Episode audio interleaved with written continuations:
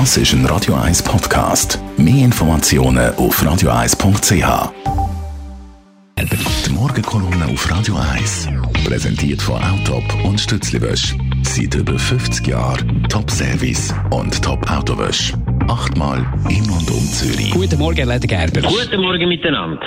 Ich komme wieder zurück auf den Rahmenvertrag mit der EU. Sie haben das sicher mitbekommen. Äh, der neue Präsident äh, von dem, vom Gewerkschaftsbund, das ist der Pierre-Yves Maillard, der jetzt 15 Jahre Regierungsrat im Kanton Wall, im Kanton Watt war.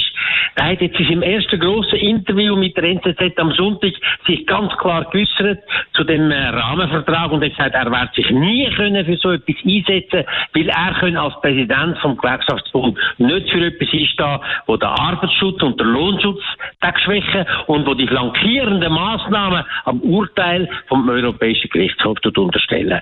Und wenn man gefragt hat, aber 60 Prozent der Menschen in der Schweiz haben ja gesagt, sie seien für den Rahmenvertrag, dann hat er also weggewischt und gesagt, die haben ja nicht einmal den Text gelesen gehabt. Aber wenn ich seine Argumentation höre, muss ich sagen, offenbar hat er den Text auch nicht gelesen, weil die Aussagen sind völlig falsch.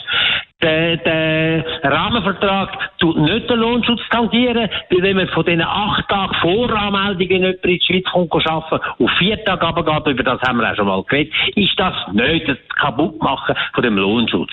Der Lohnschutz hängt von ganz, ganz anderen Sachen ab. Und da kommt ja gerade im letzten Wochenende äh, kommt etwas aufs Tapet, wo genau zeigt, wie das durchgeht. Da hat man herausgefunden, dass auf einer Baustelle von der SBB-Tochter Alptransit am Montecenri-Tunnel zwei italienische Firmen äh, offenbar ganz, ganz massiv die Regeln verletzt haben. Dort hat die Leute gehabt, Arbeiter, die müssen 13 oder 14 Stunden Schicht arbeiten, wo manchmal zwei Schichten hintereinander müssen, haben müssen arbeiten. Das ist bis 17 Stunden gegangen. Man hat den Minimallohn an vielen Fällen sogar nur die Hälfte auszahlt und so weiter und so fort. Und da kann ich nur sagen, Lohnschutz passiert genau an diesen Ort. Und da sind Gewerkschaften gefordert, mit der Kontrolle, mit der Anzeige, mit all dem, da kann man das nämlich stoppen. Und das darf nicht passieren, so etwas, denn der Lohnschutz ist tatsächlich etwas, so heilig ist in dem Land und wir wollen ja nicht die Leute, die in die Armut senken. Aber da sind äh, Gewerkschaften gefordert.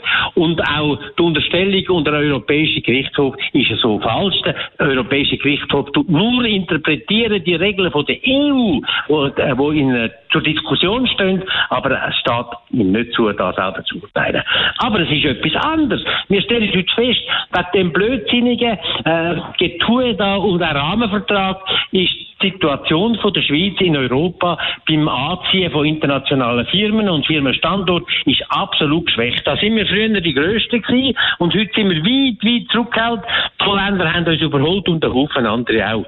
Das ist Lohnschutz. Wenn wir da keine Arbeit haben und die Unternehmungen nicht mehr haben, wo wir jetzt extra eine grosse Steuerreform machen für das, dann haben wir Lohnschutz verloren und wir haben Einkommen und Wohlstand verloren. Das darf nicht passieren und da müssen die Gewerkschaften und auch der Pierre Meier endlich auf die Welt kommen und sehen, was Sache ist und wo man etwas muss machen muss. Man muss Wohlstand schaffen, man muss Einkommen schaffen neu. Da gibt es einen Haufen andere Maßnahmen von einem Bürgerfonds bis zu einer Beteiligung auch an der Gewinn der Unternehmungen. Das wäre eine Aufgabe der Gewerkschaft, aber das blöde Geschwätz da, wo man nicht mehr denkt, sondern nur schwätzt, das, ist, das sollte nicht mehr passieren. Die Meinung von Elmar Gerber zum Nachlesen auf radio1.ch. Die Morgenkolumne auf Radio 1.